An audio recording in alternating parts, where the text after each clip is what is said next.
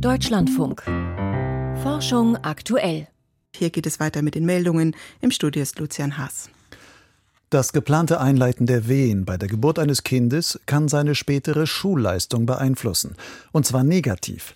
Das zeigt eine groß angelegte Studie aus den Niederlanden im gynäkologischen Fachmagazin AOGS. Daten zu mehr als 200.000 Kindern wurden darin berücksichtigt. Demnach erreichten Kinder im Alter von zwölf Jahren seltener eine Empfehlung für die höchste Kategorie im niederländischen Sekundarschulsystem, wenn bei ihrer Geburt trotz eines komplikationslosen Schwangerschaftsverlaufes die Wehen in der 37. bis 41. Schwangerschaftswoche gezielt eingeleitet wurden. Im Vergleich zu Kindern mit ganz natürlichen Geburtsverläufen lag der Unterschied bei rund 10 Prozent.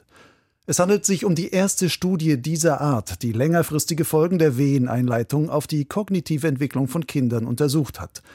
Das künstliche Einleiten einer Geburt sei immer eine Risikoabwägung, so die Forschenden. Wenn Schwangerschaften ohne Komplikationen verliefen, böte eine Weheninduktion vor der 42. Schwangerschaftswoche aber keine Vorteile, sondern nur mögliche Nachteile für das Kind.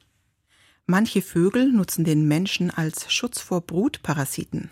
Der Kuckuck legt bekannterweise seine Eier in fremde Nester, damit sich andere Vögel dann um die Brutpflege seines Nachwuchses kümmern.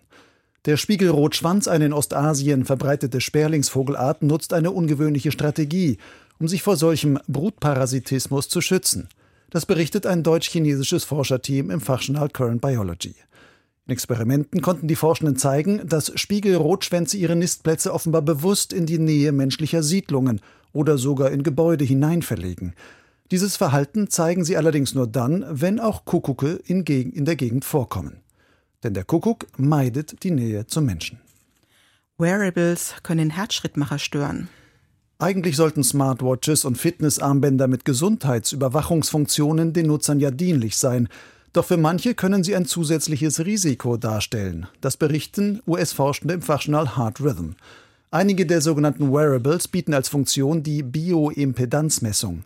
Sie leiten schwache Ströme in den Körper ein, um dessen elektrischen Widerstand zu ermitteln. Daraus lassen sich Rückschlüsse auf diverse Körperfunktionen und Merkmale wie Muskelmasse oder Fettgehalt ziehen. Laborversuche zeigten, die schwachen Strompulse können der Elektronik von Herzschrittmachern falsche Signale liefern und damit Fehlfunktionen auslösen. Es ist die erste Studie, die Bioimpedanzmessungen mit einem erhöhten Risiko für Träger von Herzschrittmachern in Verbindung bringt. Rotbauchmaki-Männchen stellen sich hormonell auf ihre Pflegerolle ein. Rotbauchmakis leben monogam. Diese Lemurenart gehört zu den wenigen Säugetieren, bei denen die Männchen sich aktiv an der Aufzucht der Jungen beteiligen. Ein Forschungsteam der University of Arizona hat herausgefunden, dass werdende Rotbauchmaki-Väter im Vorfeld der Geburt ihres Nachwuchses hormonelle Veränderungen durchmachen. Sobald ihre Partnerinnen ins letzte Drittel der Schwangerschaft kommen, steigt im Körper der Männchen der Östradiolspiegel sprunghaft an. Die Forschenden vermuten, dass dieses Sexualhormon dazu beiträgt, die Männchen auf ihre Aufgaben der Elternschaft vorzubereiten – Östradiol wird normalerweise bei Weibchen verschiedener Säugetierarten mit einer erhöhten mütterlichen Sensibilität in Verbindung gebracht. Die Studie ist im Fachmagazin Hormones and Behavior erschienen. Russland bleibt bis 2028 auf der ISS. Das hat die russische Raumfahrtbehörde Roskosmos laut eines Berichts der staatlichen Nachrichtenagentur TASS gestern beschlossen. Demnach soll das russische Modul der internationalen Raumstation noch fünf Jahre in Betrieb bleiben. Im vergangenen Herbst hat es von russischer Seite nur geheißen, man erwäge, die Zusammenarbeit auf der ISS bis 2028 weiterzuführen. Im gleichen Zeitraum will Russland damit beginnen, eine eigene Raumstation aufzubauen. Der Start eines ersten Moduls ist für das Jahr 2027 vorgesehen.